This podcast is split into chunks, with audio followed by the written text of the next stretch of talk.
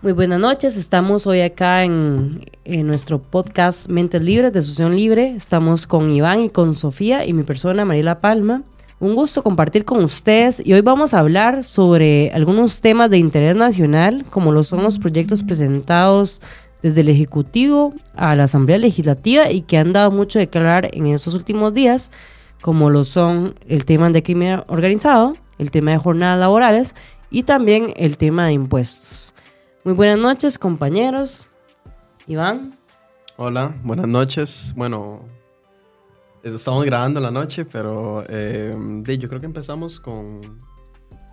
Entonces, con Crimen Organizado, que es un proyecto bueno que ya fue aprobado, que fue convocado por el Ejecutivo y fue un proyecto que más o menos lo que buscaba hacer era extender los plazos eh, para ciertas situaciones judiciales donde di a ciertas personas que ahorita están en las cárceles por ya sea homicidios, violaciones y un montón de cosas diferentes, pues que se extendiera el plazo porque pues el, el Poder Judicial no ha podido hacer bien los procesos de investigación hacia esos individuos y bueno, el plazo para investigarlo se iba a vencer. Entonces, ¿qué era lo que iba a pasar?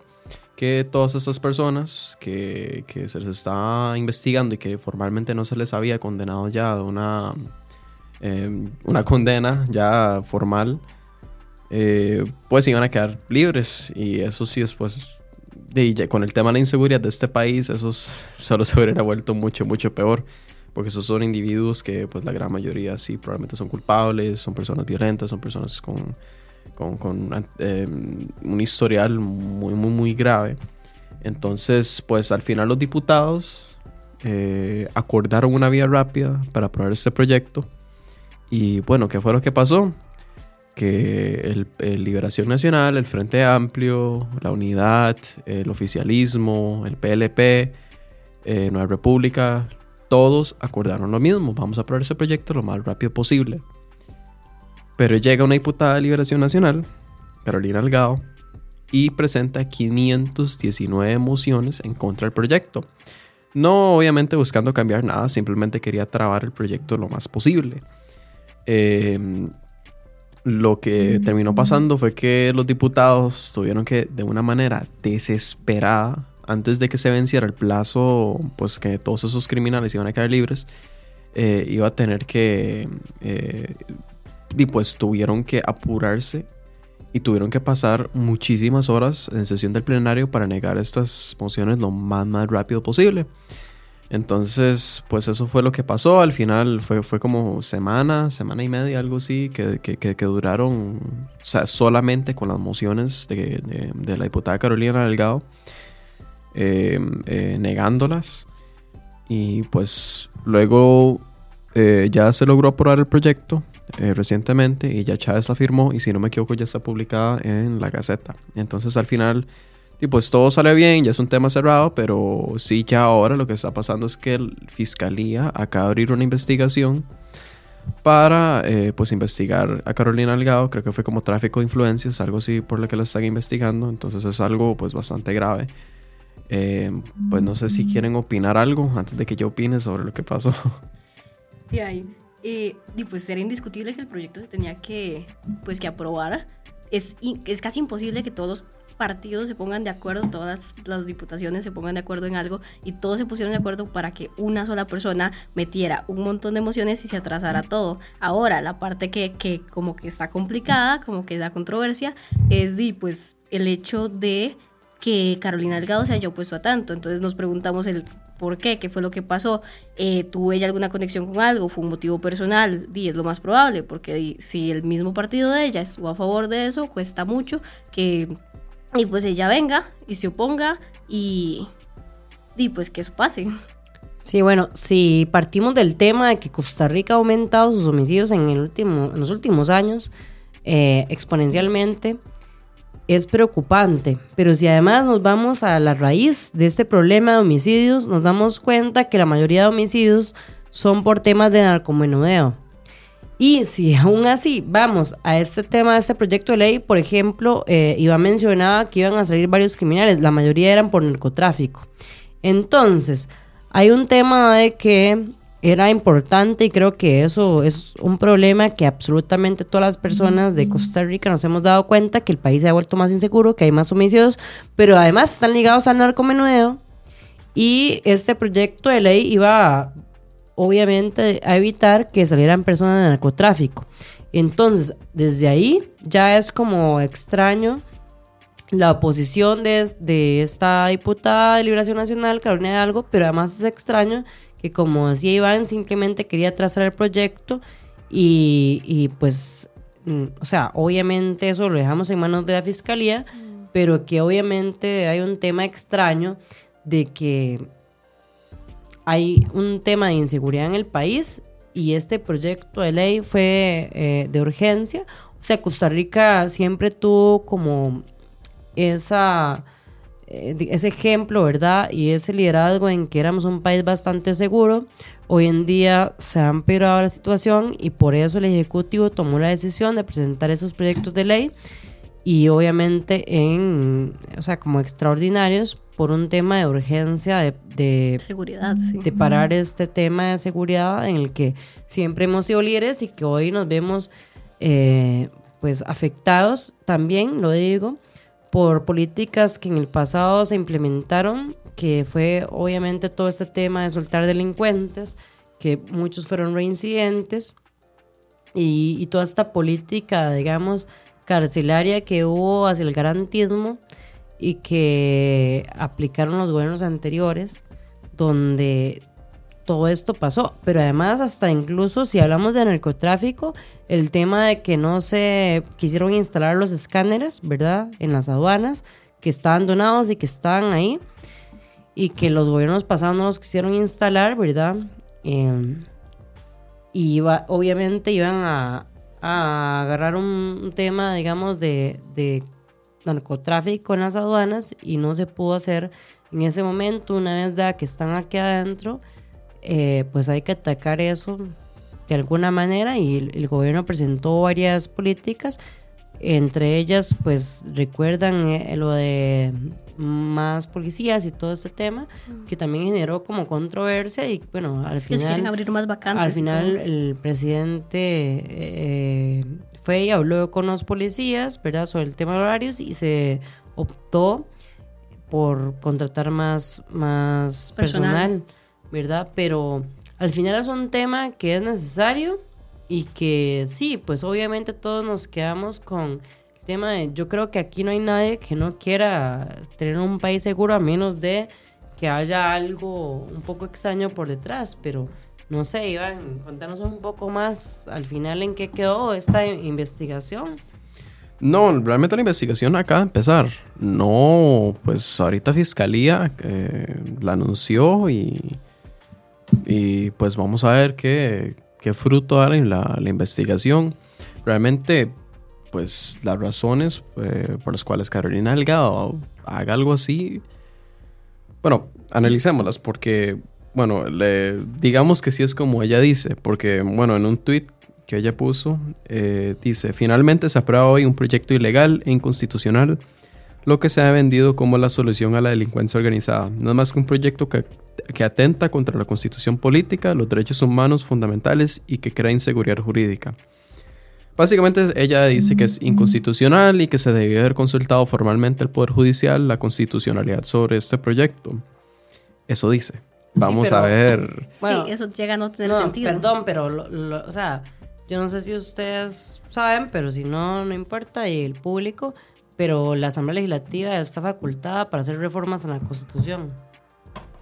Sí, más cuando tiene la aprobación de, pues, fueron 47 diputados, algo así que votaron a favor eh, dos en contra y los que y los demás ausentes. O sea, si hay que hacer una reforma en la Constitución, la, Sí, ocuparían 10 diputaciones y eh, para proponerlo y, igual... Y no solo eso, siendo un tema de emergencia, de seguridad nacional, era necesario hacerlo de manera inmediata, no se podía retrasar. Ahora, que hay un interés detrás de todo, yo creo que pues, no sería como, hasta Fiscalía está investigando, no es como no algo... Extraño, No sería extraño pues asumir, sospechar que puede ser que algún tema de narcotráfico, tal vez que esta diputada pueda ser envuelta en, en, pues en algo así, más... Sí, tal vez ni siquiera que esté envuelta de manera propia, sino que le estén diciendo algo. O sea, digamos, si el tema es un tema constitucional, con la cantidad de diputados que apoyaron el proyecto, se puede buscar una reforma constitucional si ese fuera el caso,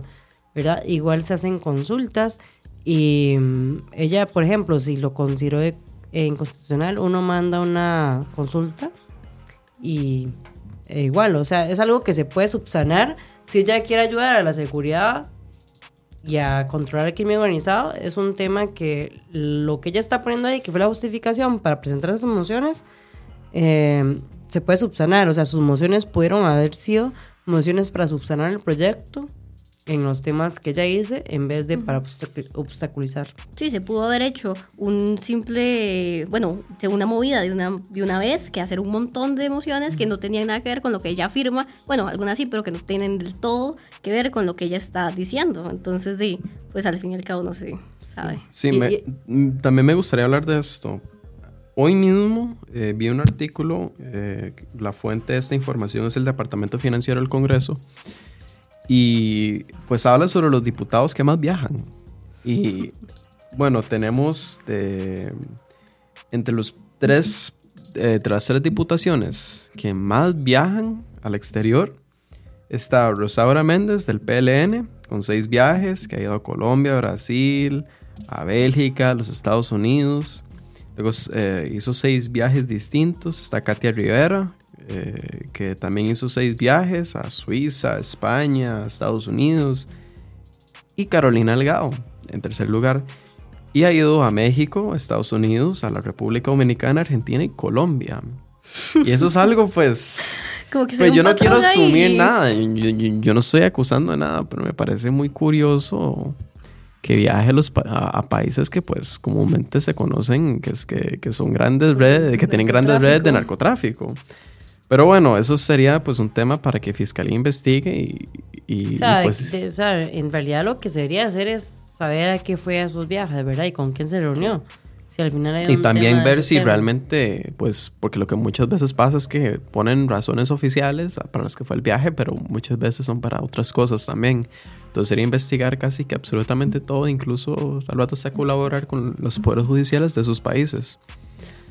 Pero bueno, yo creo que ya podemos avanzar. Pues, bueno, y además eh, el, crimen organizado, claro, este viene también, y, y como lo es, el incremento de homicidios en Costa Rica es por narcomenudeo, pero a veces eso no viene o sea, de narcotraficante, a veces también hay gente que es la encargada del narcomenudeo, ¿verdad? Que es esta gente más bien que se mete en este negocio. Los dealers. De verdad, los dealers. Y, y bueno, al final esto viene por un tema de desempleo también. O sea, obviamente no es un justificante, pero es cierto que el desempleo incrementa la inseguridad porque hay personas que tal vez eh, podrían mantenerse ocupadas en un empleo y no lo están y entonces optan por la delincuencia.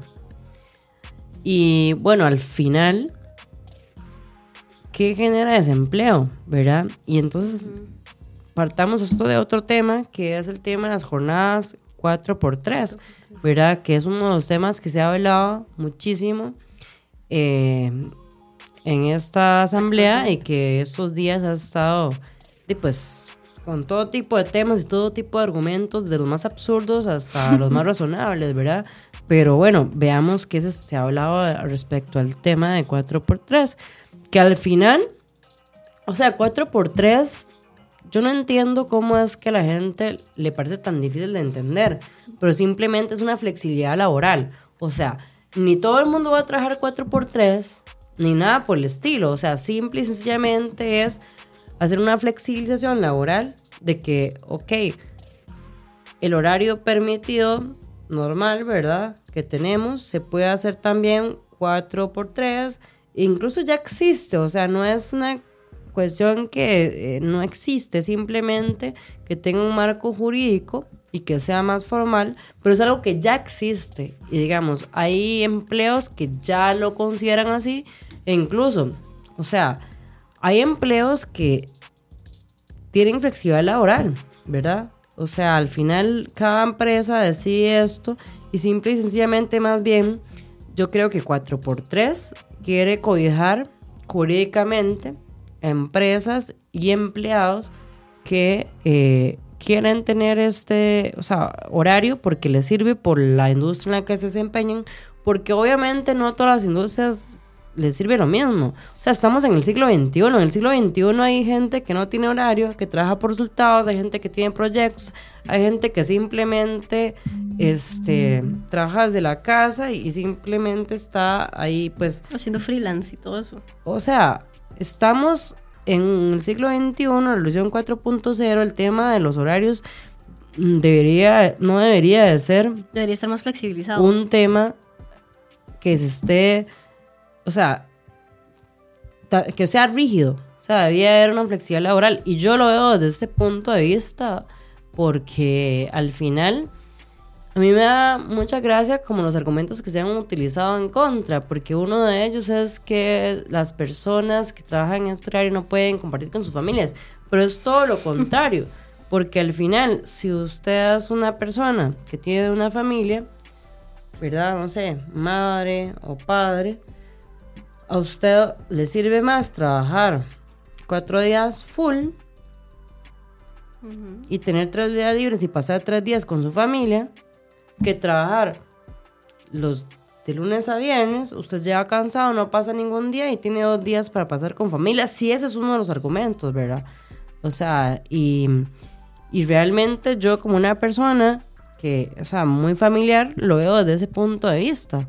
O sea, yo prefiero más bien trabajar full varios días y tener días libres que más bien eh, pues trabajar más días y saber que llego temprano a la casa porque igual uno llega cansado.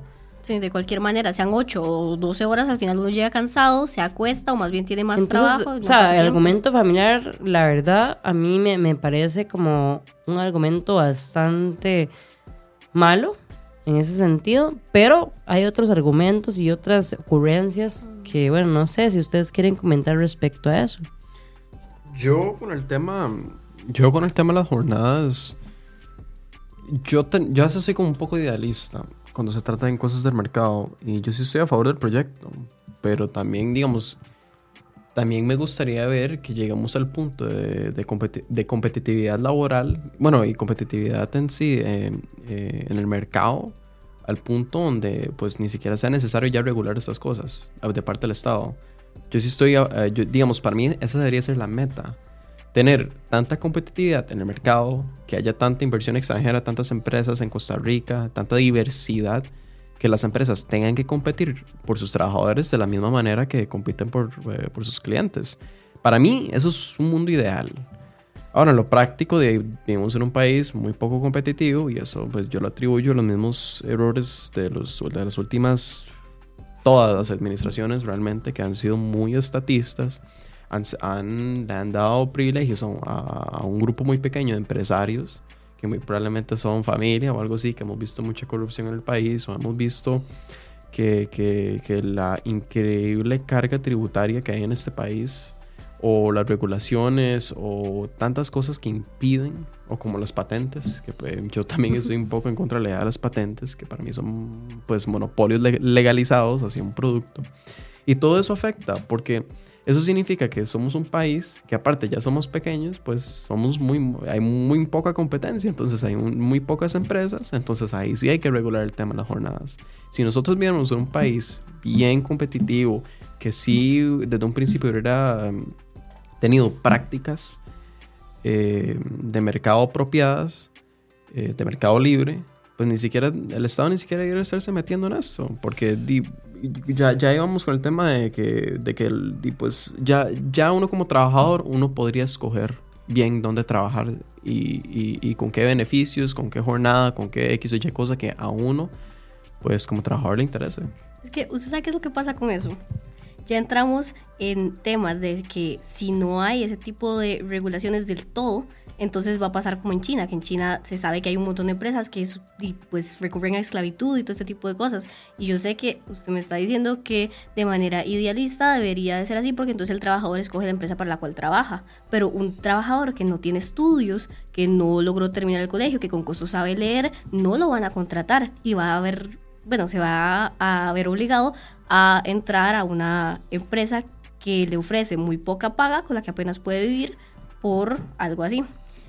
Y ya y entrando más al tema de jornadas laborales, yo tengo ahí como opiniones con eso, porque yo estoy de acuerdo para ciertas áreas específicas, pero por ejemplo, para el tema de, eh, centros de salud, ya ahí ya como que me chocó un toque, porque imagínese un doctor que ya lleva 12 horas en cirugía atendiendo pacientes, que se ponga a atender a otra persona y puede pues verse afectada la atención que recibe el paciente. Bueno, eh, voy a diferir con los dos, de hecho, eh, pero voy a empezar con lo que ella dijo respecto a lo que dijo de China. Bueno, es que en China más bien está súper regulado por el Estado y hay esclavitud, digamos. Eh, es muy interesante lo que ella acaba de decir y por eso lo comento primero, porque entonces ya dijo, bueno, hay en China hay un tema de prácticamente esclavitud, pero eh, eh, por, ella lo está diciendo como en contra de lo que dijo Iván de que el Estado lo regulara. Pero realmente en China más bien el Estado regula eso y el Estado está de acuerdo con que la gente trabaje 12 horas, pero todos los días incluso. O sea, eso es así en China. Eh, y yo lo sé de primera mano de que en China, o sea, no es 4, 3, 12 horas, es... Es lo que el empleador todos quiera. los días, ¿verdad? Y sí está regulado por el Estado. Pero eso estamos hablando porque es un lugar, eh, más bien, donde el Estado regula todo, pero el Estado eh, está por encima del individuo y del ser humano y de todo lo demás. Respecto a lo que decía Iván, este, el tema es este, el tema es que yo considero que el tema, digamos, de 4x3 o 3x4 es lo mismo. Este, bueno, al final, digamos, el tema de competitividad requiere que esto sea probado en el sentido de que los países más competitivos, y en eso sí concuerdo, obviamente pelean por los mejores empleados. O sea, las empresas, las mejores empresas del mundo, de hecho, roban capital humano de otros países, ¿verdad? Y eso es así siempre. Pero las mejores empresas del mundo no les importa eh, si el horario es 4 por 3 o 7 por 12 o si es freelance o como sea. Finalmente, lo que importa es el trabajo y la productividad. Pero entonces, por esa razón es que nosotros, para ser competitivos, necesitamos aprobar estas jornadas laborales. ¿Por qué? Porque una manera de ser competitivos es que una empresa llegue acá y realmente pueda elegir diferentes tipos de horarios. Porque es que la gente no entendió, y aparte hay muchos, muchas mentiras de parte del Frente Amplio, y, o sea, principalmente, ¿verdad? Pero también he escuchado gente de liberación diciendo mentiras respecto a esto, o sea, diputados. Pero la realidad es que esto no es como que a nadie le van a obligar. Y ellos dicen, y su argumento es, no, es que ninguna empresa te puede obligar, pero te puedes pedir. Ok, es que así no funciona. Así no funciona el mercado y así no funciona tampoco la vida. O sea, el tema es que hoy en día hay empresas que les gustaría invertir acá, pero hay normas jurídicas que no les dan flexibilidad para darle a sus empleados. Al fin y al cabo, esto de 4x3 sí es una decisión. O sea, estamos en un momento, y, yo creo que es, es muy retrógrado pensar como piensan los del Frente Amplio, digamos, que ellos dicen, no, es que nada más están a pedir, es que yo no soy una persona ahí X, o sea, hay ciertas condiciones que las, las empresas hoy en día están evolucionando y están buscando. Las personas hoy en día y las empresas están buscando cierto capital humano y se están adaptando desde hace rato, pero incluso el tema de la, de la pandemia aceleró esto y ahora hay muchísimo teletrabajo. Al fin y al cabo, hoy en día hay muchísima gente que está trabajando con un horario que a ellos mismos les serviría trabajar en otro horario. Entonces, al final no es eso, es una opción y es una opción para las empresas y para los que quieren trabajar así. O sea, yo personalmente, a mí me gustaría más trabajar 4x3 que, que digamos, trabajar las 8 horas, ¿verdad? Diarias. Diarias. Y, y eso es una decisión. Entonces, al final, si estamos hablando de que esto no es una cosa que se va a implementar en todas las industrias. O sea, en el sector médico ya existe esto, ¿verdad? Ya se implementa algo así, pero hay otros sectores, ¿verdad? Hay otras industrias en las que no se puede implementar por cuestiones legales y por eso nos resta competitividad y por eso muchas empresas dicen, no, mejor vamos a otro lugar y por eso mucha gente se queda desempleada. Entonces, más bien estamos dejando la oportunidad a otra gente de trabajar y pues realmente no estamos dejando tampoco a las personas que quieren trabajar decidir eh, de qué tipo de trabajo quieren tener porque no tienen opción. Es, es lo que la legislación permite. Simplemente lo que queremos es que haya flexibilidad. Y, y perdón, pero a mí sí me parece, o sea, estar como en el siglo pasado, no entender que la flexibilidad laboral se debe dar y esto es parte de... Yo tengo dos comentarios con eso. Primero hablando de lo que usted menciona de que uno no es una persona X y que realmente en una empresa le va a costar más el proceso de selección que reemplazarlo. Sin embargo, las empresas a las cuales le quiere aplicar es manufactura, servicios generales, empresas que no requieren de mucho conocimiento técnico ni habilidad, con cosas requieren un toque ahí de atención al cliente. Entonces, di, por ejemplo, yo lo veo y es como, sí se podría, digamos, cambiar a la persona con relativa facilidad a la hora de que la persona no quiera trabajar ese tipo de, jornada. Sin embargo, yo con respecto a esto, yo veo que a futuro, digamos, a largo plazo es excelente. Lo que veo es que a corto plazo, mientras una persona no quiere trabajar esto, la despiden, se queda sin trabajo y se tiene que esperar a que empresas digan que ya todo se movilice, se va a tener que esperar meses para poder volver a conseguir empleo. Es que no se puede despedir a las personas así nomás. Nosotros en este país tenemos un código de trabajo que pues lo que hace es que en Estados Unidos las personas se pueden despedir, digamos, cuando uno despide a una persona, uno tiene que, uno puede despedirlo en cualquier momento por lo que sea. Al menos de que en el contrato algo se especifique, pero por ley se puede eh, despedir por lo que sea, menos tales cosas. Discriminación, X o Y cosa, algo que especifique que no pueden ser estas cosas. En Costa Rica es al revés. Más bien, no se puede despedir por cualquier cosa. Más, bien solo se puede despedir por, estas cosas en específico. Y es muy difícil. Hay que elegir a la persona. Hay que, hay que, hacer un montón de cosas. Despedir a alguien en Costa Rica es demasiado, pero demasiado difícil. Entonces, no es que despedir, digamos, lo, lo, que, digamos, lo que recomienda el Estado costarricense más bien es que, digamos, si no está sirviendo en un puesto, es pasarlo a otro puesto. Entonces, Digamos, por, eso vemos que en el sector público hay un montón de personas en puestos que realmente no hacen nada y es por ese tipo de cosas. Perdón, no solo eso, o sea, el tema que usted decía del tipo de personas que se van a, a meter en este tipo de, digamos, industrias, que usted decía manufactura, no sé, call center, realmente esas son las personas en las que más una persona tiene que una empresa tiene que invertir, porque digamos, eh, los, o sea, una persona profesional, o sea, de, de digamos, de altos títulos o grounds, esa persona llega y, más bien, o sea, viene, lista para, viene lista para trabajar. Las empresas de call centers y eh, manufactura siempre tienen un training, que no tiene una empresa normal. O sea, si usted yo le contraté para gerente o no, programador, o programador, lo que sea, normalmente entras a trabajar, ¿verdad? Manufactura y, y, en zona franca todavía más, o sea, por ejemplo, si vos entras a, a la industria de manufactura de dispositivos médicos, vos necesitas un entrenamiento de meses que te enseñan cómo hacer eso, porque yo no, o sea, yo he ido a esas empresas y realmente son piecitas, ¿verdad? Que no es como que yo pueda llegar sin saber. Eso, yo, a mí me, me mandas a hacer esa manufactura y yo no sé, tengo que realmente recibir un entrenamiento para saber cómo armar esto, que es de manufactura. Pero yo realmente, pues tal vez tenga una capacidad, digamos, eh, educativa o profesional alta pero yo no sé hacer armar estas cositas, yo ocupo una capacitación.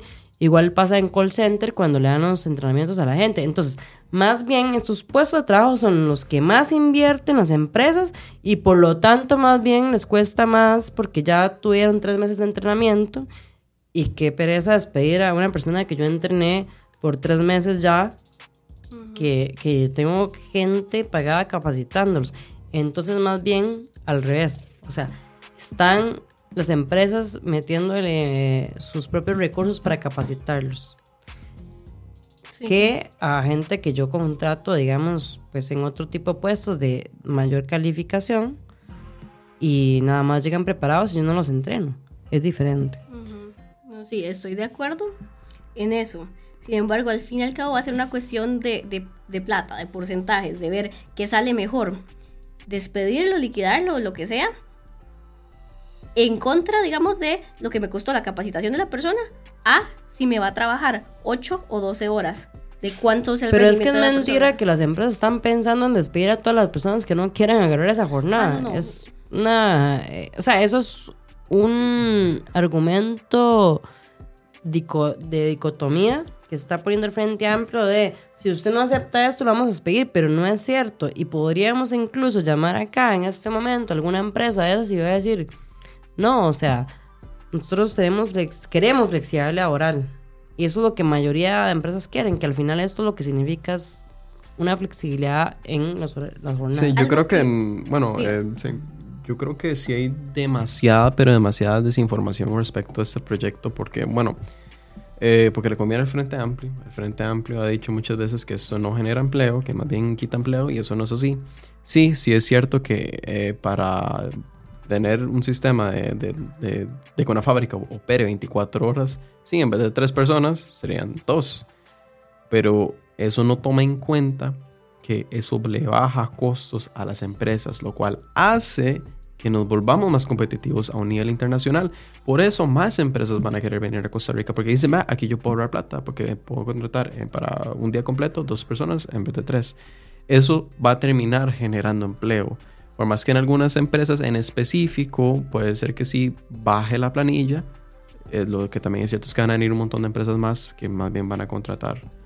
Eh, eh, van a contratar a más personas de las que de las que es como lo que termina pasando es que tal vez una de esas personas se pasen a las, otras empresas y que esas empresas terminan contratando eh, pues más personas y el desempleo es un tema muy serio en Costa Rica tenemos de los, de los desempleados más altos pues del continente es eh, la última vez que lo vi estaba como en 10%, 8% por ahí. Eh, Estados Unidos tiene alrededor de 4%. Eh, para que tengan en perspectiva, pues lo, lo, lo, fuerte que es el desempleo en, pues en este país. Y y ahora vemos que pues el desempleo probablemente está eh, subiendo más porque ahora estamos viendo pues y, la, la, inmigración de tipos de, de venezolanos, colombianos y, y, y, todo lo que hemos estado viendo.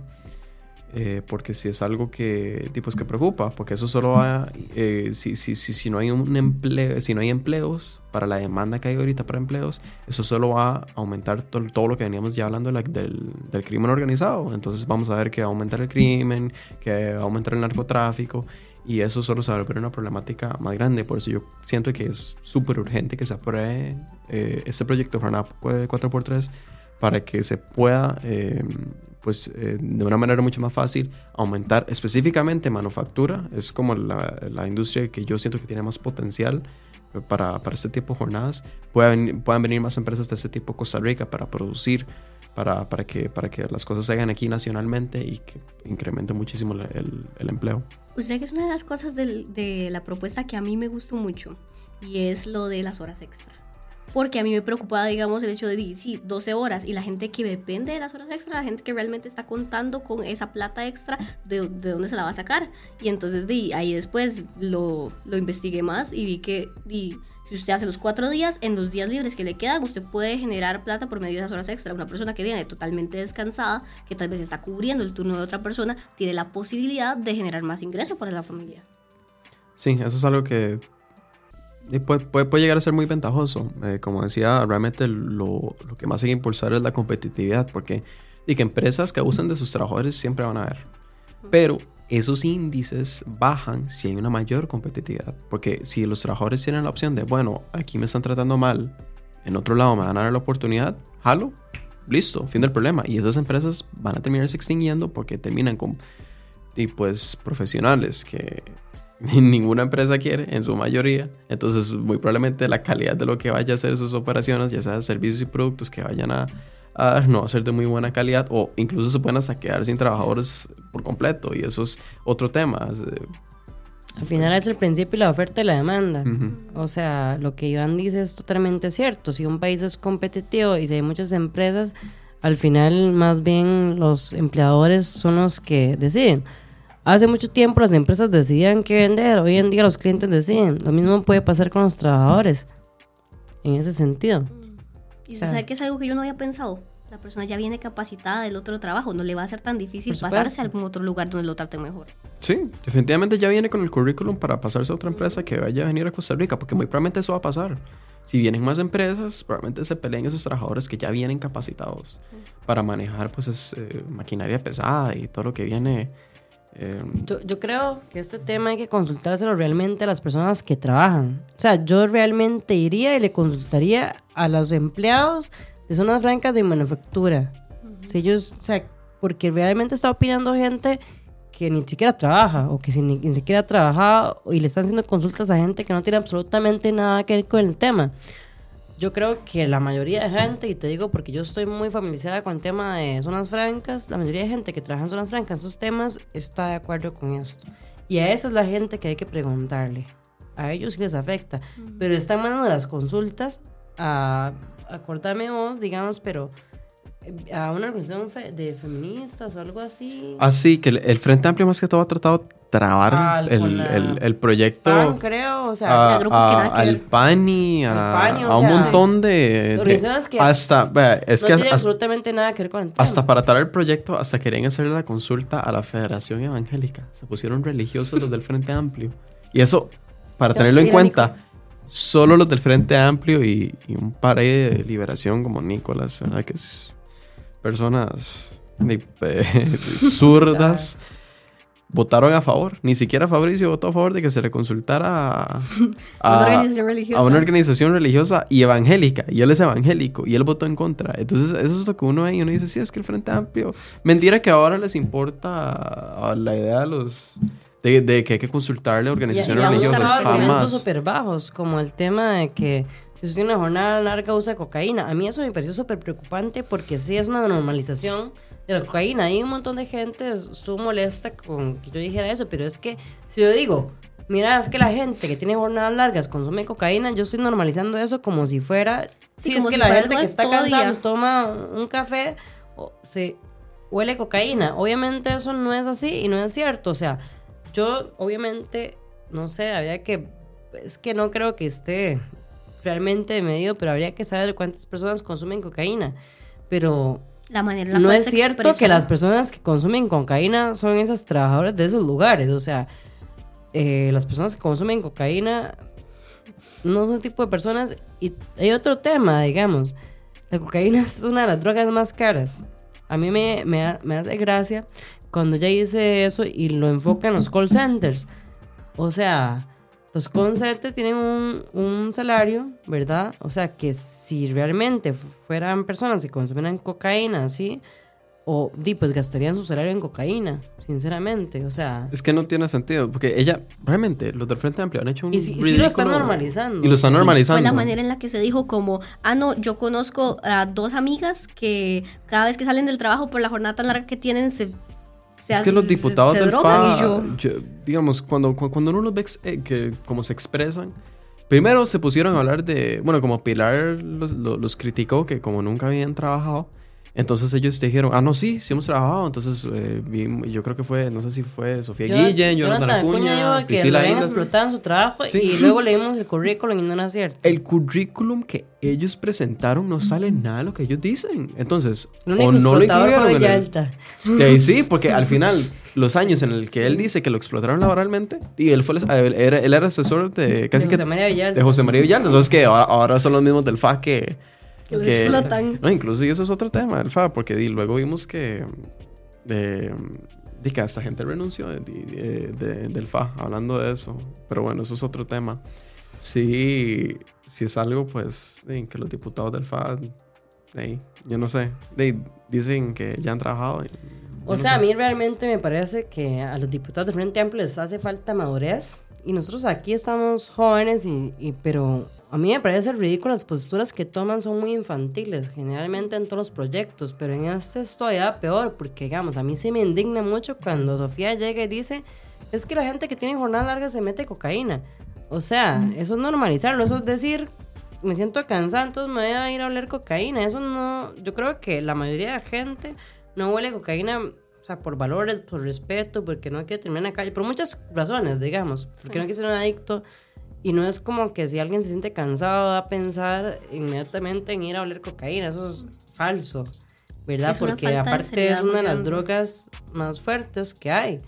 Este, no sé, digamos, todavía hubiera dicho, no, es que estoy muy estresada, entonces la gente, los call centers se va a fumar marihuana porque está muy estresado, eso tendría más o menos sentido, pero cocaína eh, y decir que es como súper normal y que todo el mundo huele cocaína, eso no es cierto. Es que los diputados realmente pueden decir lo que quieran, porque por ley pueden decir lo que quieran sin que sean, digamos, sin que los, los digamos, que sean, que los puedan demandar por ley o que o expuso algún, algo penal. No, los diputados, yo creo que ni siquiera el presidente goza de, de, de ese privilegio. Los diputados pueden decir lo que sea, pueden mentir de lo que sea, pueden hablar todo tipo de cosas y realmente... Excusarse en la libertad de Tienen expresión. Sí, no. No, es que ellos No, es tienen que inmunidad. ellos tienen in- inmunidad por ser diputados. Ellos pueden decir lo que quieran. Entonces uno ve que ellos hablan de todo porque no tienen consecuencias. Eh, Tendrían que renunciar a su fuero, digamos, tendrían que renunciar para- a ello. para ser juzgados, pero obviamente no lo van a hacer, pero sí han habido casos que han renunciado para ser juzgados por algún tema, pero eso es, eh, No pasa. No pasa casi nunca. Casi nunca pasa, ¿no? Bueno, eh, bueno, uno de los que de los últimos que hubo fue un diputado del Frente Amplio que tuvo que renunciar porque el mismo, o sea, hubo todo un problema y, y renunció para que lo juzgaran y pasó, pero eso es muy raro. Bueno, y hablando de todo este tema, eh, no sé qué les parece a ustedes el tema de- del paquete de impuestos. A mí me parece que ahí podemos seguir hablando del tema de desempleo porque la verdad es que eh, los impuestos siempre son negativos en cualquier momento y por cualquier motivo, como yo siempre digo. Pero bueno, el, el gobierno presentó algunos impuestos. ¿Podrían comentarnos ustedes tal vez? Sí, eh, bueno, Sí, estuvo el de impuesto sobre la renta, el impuesto sobre los diferentes vehículos, eh, la ley del fortalecimiento de las finanzas, bueno, la ley del fortalecimiento de los impuestos básicamente. Había eh, otro que se basaba básicamente en la centralización de un único órgano director que tomara responsabilidad de lo que era el control de eh, la deuda pública tanto nacional como internacional. Y había otro que básicamente hablaba de la manera en la cual se podían hacer reformas para fortalecer también el pago de impuestos, digamos, dentro del país. otro tema que me gustaría hablar un poco es, bueno, que, que uno de los proyectos, el de renta, si no me equivoco, que quieren implementar la renta global en este país. Y eso es un tema que, bueno, estamos viendo como organizaciones internacionales, países externos, nos están llegando a nosotros y decir, bueno, los vamos a poner en listas negras si no implementan esto, que, que tal y X cosas, que les vamos a meter aranceles y que todo tipo de amenazas nos están haciendo. ¿Por qué? Porque ellos ya tienen impuestos sumamente altos y por lo mismo porque han manejado mal sus finanzas públicas y ahora ellos quieren que nos perjudiquemos a nosotros mismos para que ellos puedan salir bien. Pues no, Costa Rica es un país soberano, es un país independiente y nosotros no tenemos por qué a, a punta de amenaza, a punta de pistola, eh, que, cambiar nuestras políticas públicas solo para beneficiar otros países. No, si nosotros somos un país de tercer mundo, apenas nos estamos desarrollando y venimos con malas políticas públicas desde hace décadas y ahora es, eh, es el último momento para empezar a incrementar impuestos. Menos impuestos como, bueno, me gusta mucho la idea de un flat tax. Me encanta. Sí, que, todos, que todas las empresas, independientemente de su tamaño, paguen por igual. Pero es que el flat tax que propusieron es inmenso. Básicamente, Es inmenso. el, esta de la reforma de ley sobre el impuesto de renta se divide en tres, que es impuesto sobre la renta de personas físicas, de personas jurídicas y de no residentes. Y digamos que el único flat tax que proponen es sobre los inversores, tanto en stock market como en sociedades anónimas y todo ese tipo de cosas, que se les va a imponer un 15% de, de las ganancias que tengan en puros impuestos. Es un, es un número altísimo.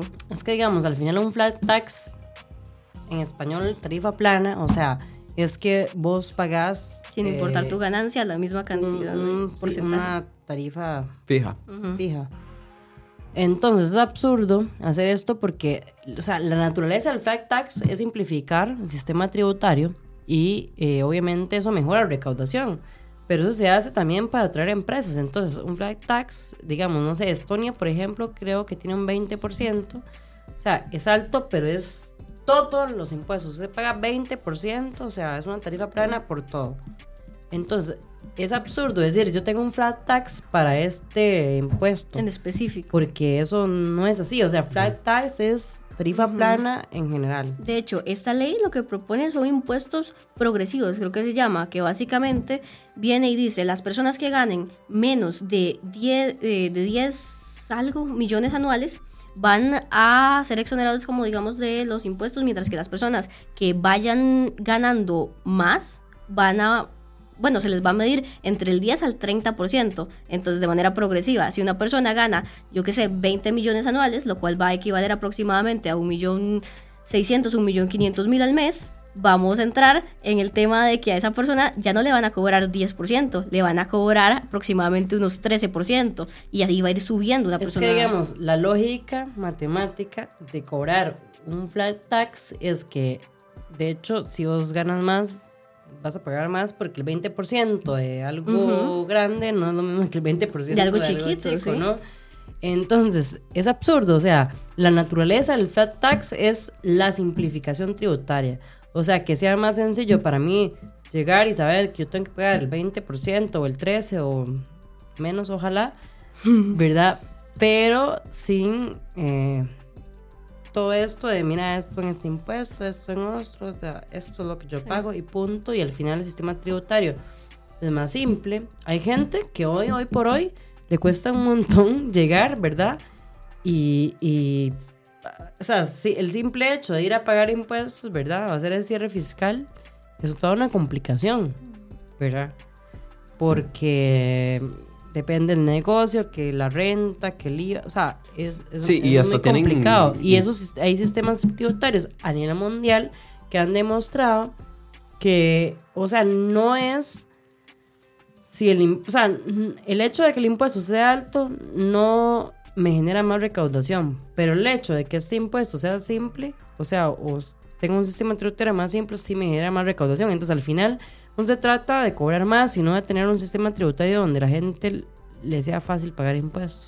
Sí, eso, digamos, con la simplificación tributaria, siempre, bueno, tradicionalmente lo proponen liberales, libertarios o, o personas económicamente de derecha, entonces siempre viene flat tax y que también se baja un poco a lo que actualmente deberían estar pagando las empresas. Porque si se va a mejorar la recaudación y se va a cobrar igual, digamos, si, si, si es lo mismo que va a recaudar el gobierno, entonces vamos a bajarlo un poco para darle como más campo para respirar a esas empresas. Bueno, lo que se está haciendo con esos proyectos es más bien subiéndolos. O sea, Ujú. realmente, y, y eso es preocupante porque realmente eso me ha puesto muy en contra de esta administración. Digamos, yo he, he- he llegado a apoyar mucho esta administración en muchas medidas que ha tomado. En- para mí el primer año que ha tenido, eh, eh, que tuve Rodrigo Chávez como presidente estuvo relativamente bueno eh, en comparación a las demás gestiones que han habido.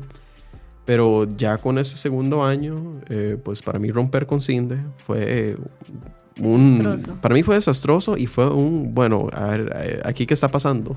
Porque eso sí ya es, pues eh, CINDE ha sido el promotor principal de inversión extranjera en el país. Y eh, ya veo que María la... sí, sí. Eh, eh, ha sido pues algo sumamente pues, importante para para un pilar, un pilar para la economía costarricense. Y pues ver ahora no solo que pasa eso, y ahora qué pasa, que se proponen estos cinco paquetazos de impuestos. Ahora yo no sé si es que Chávez como tal es el que está proponiendo esas ideas y son sus asesores. Y yo siempre he opinado que, que Rodrigo Chávez está muy mal asesorado. Con solo los primeros proyectos ley que se les negaron porque estaban mal hechos. O sea, eh, co- o los decretos que lanzó el primer día. El primer día ya, ya le están diciendo no podemos aceptar esos decretos porque están mal hechos. El formato está mal.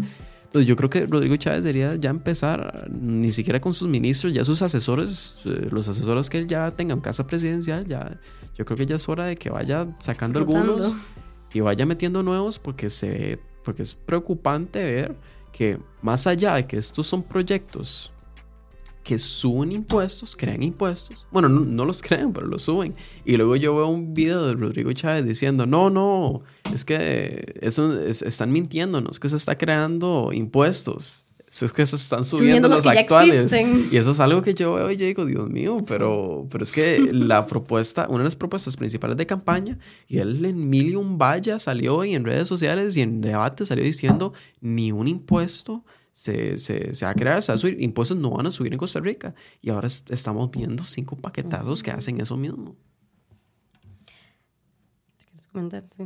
Este, es que, ah, como yo lo estoy viendo más o menos simplificado, lo que proponen del el flat tax versus el impuesto progresivo, yo lo estoy viendo y así muy, muy, muy simplificado, el flat tax, ya yo tengo, por ejemplo, 10% de 300 mil va a ser 30 mil, 10% de 3 millones va a ser 300 mil, sigue subiendo y bajando. Sin embargo, para el impuesto progresivo, o ajá, yo estoy viendo que lo que se busca así, en los términos más simples de lo más simple, si una persona compra lo que sea, un fresco leche, una persona que gana 300 mil, que pague 300 colones, y una persona que gana 3 millones, que pague 3 mil, cuando es el mismo producto por el mismo precio. No se puede hacer que una persona pague más porque puede pagar más. Por lo menos a mí eso a mí no me parece. Y no, más bien, eso... Eh, sí, sí, eh, eh, algo rápido, algo rápido. Eso es algo que hemos visto como, bueno, agarramos el modelo de los Estados Unidos, que cada estado puede decidir sobre sus impuestos. Bueno, podemos ver como los estados como Nueva York y California que han implementado más impuestos progresivos altos, como vemos como las empresas huyen huyen a otros estados y personas huyen a, esos a, otros estados como Texas y Florida, que son tradicionalmente más de derecha económica y que tienen modelos mucho más eficientes y que son mucho más baratos. Entonces vemos como las empresas grandes salen corriendo. Ya vimos que los negocios de Elon Musk se van a ir a, de, de, California a Texas y un montón más. Porque, porque en esos estados, esos estados zurdos, lo que han hecho es, es, es, es una problemática inmensa donde pues no sé, un stockbroker en, en, en Nueva York le quitan 60% de lo que uno gana entre, entre el impuesto que da el gobierno federal y el mismo estado. Y esas son cosas que, y pues ahora estamos viendo que el desempleo y el crimen y, y todo ha explotado en estos, en estos estados, y vemos como Florida y Texas, las cosas están mejorando mucho, porque esas mismas empresas se están yendo. Y son empresas, porque las empresas pequeñas no son las que les afectan esos impuestos, son las grandes. las grandes son las que van y se llevan y pues sus planillas y se llevan todo, y, solo genera desempleo en, esos estados. Pero, bueno. El ejemplo que pone me encanta. El tema, o sea, lo podríamos ver solo con el ejemplo de Estados Unidos, de un estado a otro. O sea, los lugares donde se implementan más impuestos más bien eh, hacen que las inversiones salgan de ahí. Pero bueno, el tema de impuestos, o sea, yo siempre voy a estar en contra de impuestos y siempre digo en cualquier momento y por cualquier motivo. Y más en un país como Costa Rica, que es de los más caros de América Latina, e incluso yo he estado en Europa y es mucho más caro que un montón de países de primer mundo. ¿verdad? Y es por el tema de impuestos y aranceles. Entonces, en ese sentido, totalmente. Pero quería comentar respecto a lo que Iván dijo de Cinde. Al principio yo pensé lo mismo, yo estoy absolutamente de acuerdo con inversiones, estoy absolutamente de acuerdo con que Cinde ha hecho un buen trabajo. Sin embargo, o sea, la naturaleza de Cinde era ser eh, una empresa, bueno, una organización privada, ¿verdad? Y se creó con fondos y se siguió y tenía como financiamiento privado, bueno, en un tema tenía principalmente al principio cooperación estadounidense del gobierno de Estados Unidos, ¿verdad? Pero con AID, pero luego pues tenía otro tipo de financiamiento. Hoy por hoy CINDE está a 75% más o menos del presupuesto financiado por el Estado. Entonces al final realmente era una institución privada financiada con fondos estatales. Entonces al final, em, a mí sí me parece, y ya digamos, al principio sí pensé exactamente eso, pero luego analizarlo un poco, de que si los, o sea, si están ahí las finanzas públicas invertidas eh, y se están manejando de, de, manera privada, sí había que haber, o sea, sí tenía que haber más control y más autoría sobre cómo y por qué y todo lo que se estaba utilizando ahí porque Comex le estaba pasando prácticamente, o sea, estaba manteniendo CINDE. Y Comex son fondos públicos. Entonces, yo sí creo que mm, CINDE, aunque sí, es, creo que ha hecho un buen trabajo y sí, siempre estoy de acuerdo con fomentar las inversiones del país, me parece lo principal. Sí creo que hacía falta un poco de control eh, en ese sentido y, y o sea, los fondos que se están utilizando eran públicos, ¿verdad? Por ahí, pero por el tema de impuestos, vea, Costa Rica es un país bastante caro. Sí es cierto, digamos, que este gobierno ha tenido éxitos en temas de, de pagos de deudas y de inflación, en general muy, muy, positivos, pero sí es cierto que Costa Rica es un país caro y sí es cierto que se al tema de impuestos y aranceles y yo creo que el costo de la vida va a bajar cuando no solo no hay que subir impuestos, y esa es mi postura, hay que reducir los impuestos que hay porque todo es una cadena. Al final, ni las empresas ni las personas consumidoras queremos pagar tantos impuestos por nuestro trabajo y entonces todo es una cadena entre inversión, producción, trabajo, costos operativos que realmente podemos ir y ver que hay muchísimos países ¿verdad? Que son países fiscales y ahí llega gente y hay infiernos fiscales y al final la gente lo que quiere es vivir en un país que tenga facilidades arancelarias y no arancelarias y que tenga facilidades para invertir.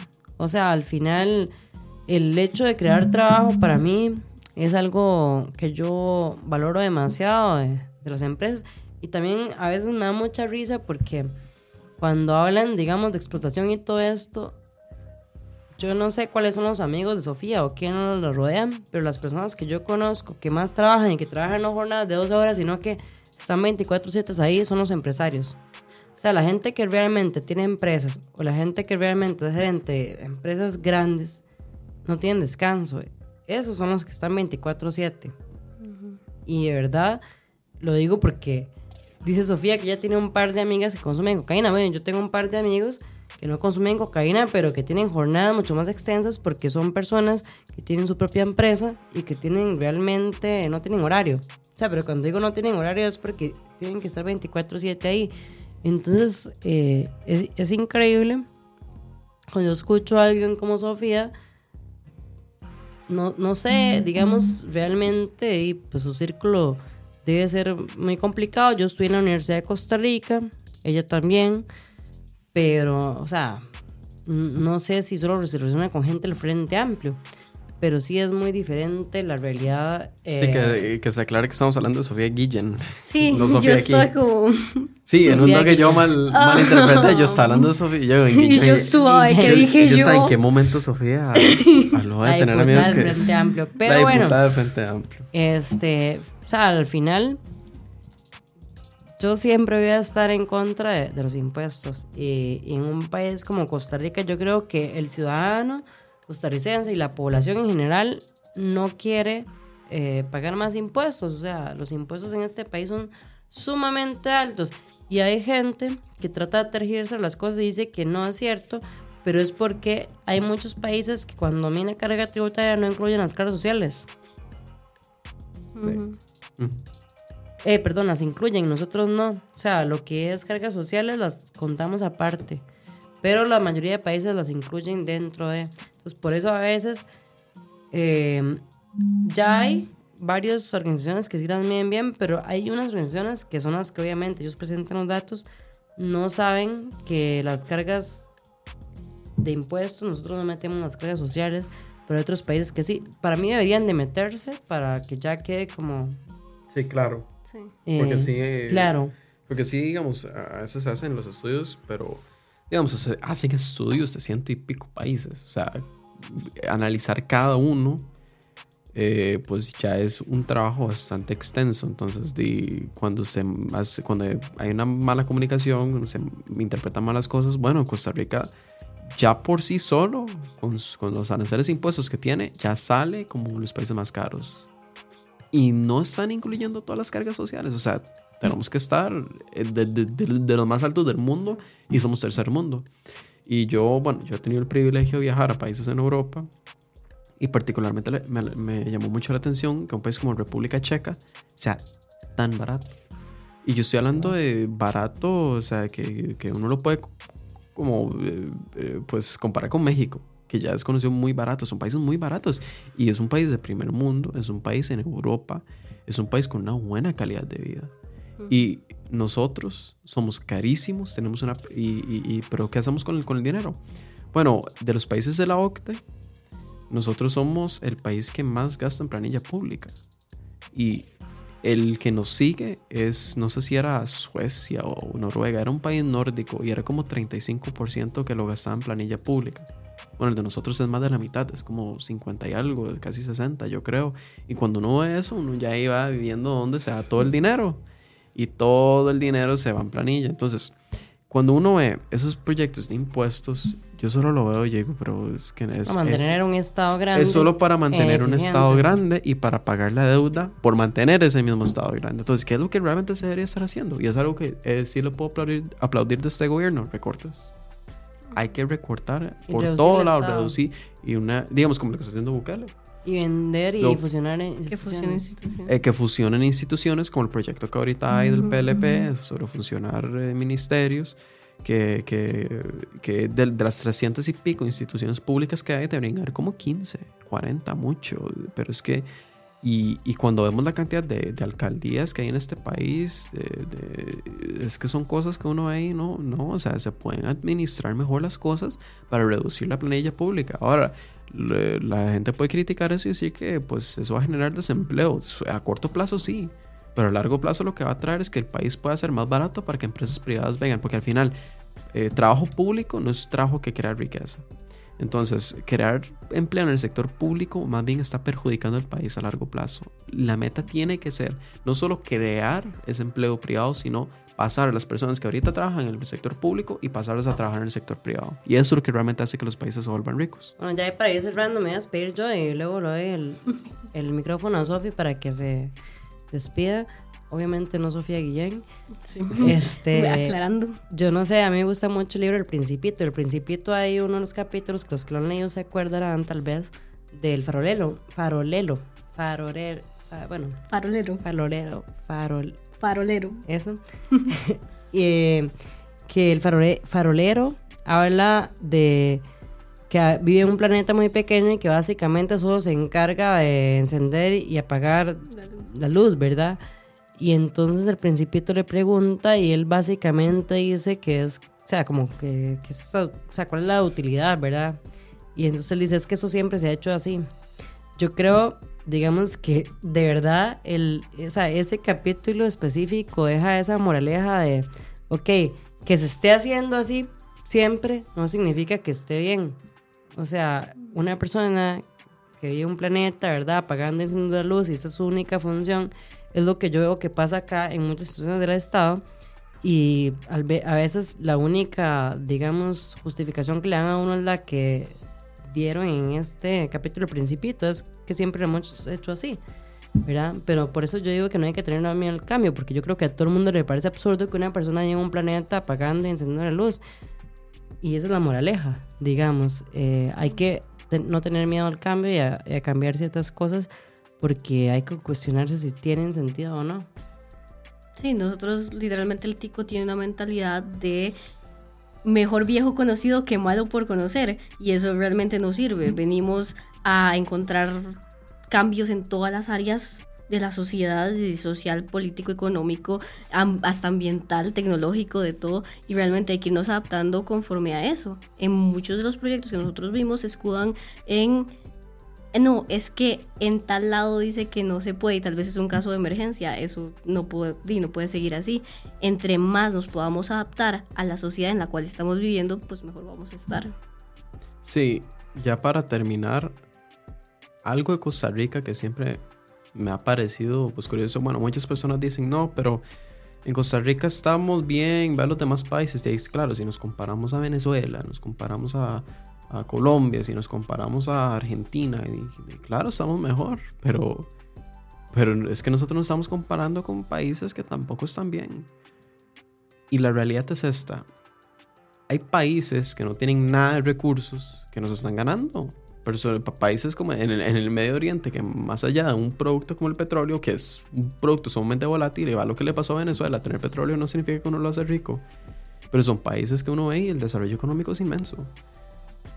Y cuando uno agarra Costa Rica, tiene dos océanos, tiene, a pesar de ser... tiene todo el potencial. Tiene todo el potencial, tiene 5% de la biodiversidad del planeta tenemos recursos naturales, tenemos a la potencia mundial a la, par, a la par, tenemos el canal de Panamá, tenemos mil y un cosas. Tenemos demasiado potencial y solo cuando uno ve que seguimos siendo tercer mundo, seguimos con un desempleo altísimo, seguimos con una tasa de corrupción altísimo, vemos el narcotráfico, homicidios, la pobreza, algo se está haciendo mal. Algo se está haciendo mal. Y lo principal es eso, es el estatismo que estamos viviendo ahora. Bueno, muchísimas gracias a todos los que nos están eh, escuchando. Eh, les recuerdo que estamos en redes sociales como Asociación Libre, estamos en TikTok, estamos en Facebook, estamos en Instagram, estamos en Twitter para que nos sigan y, y bueno, hasta, hasta la próxima.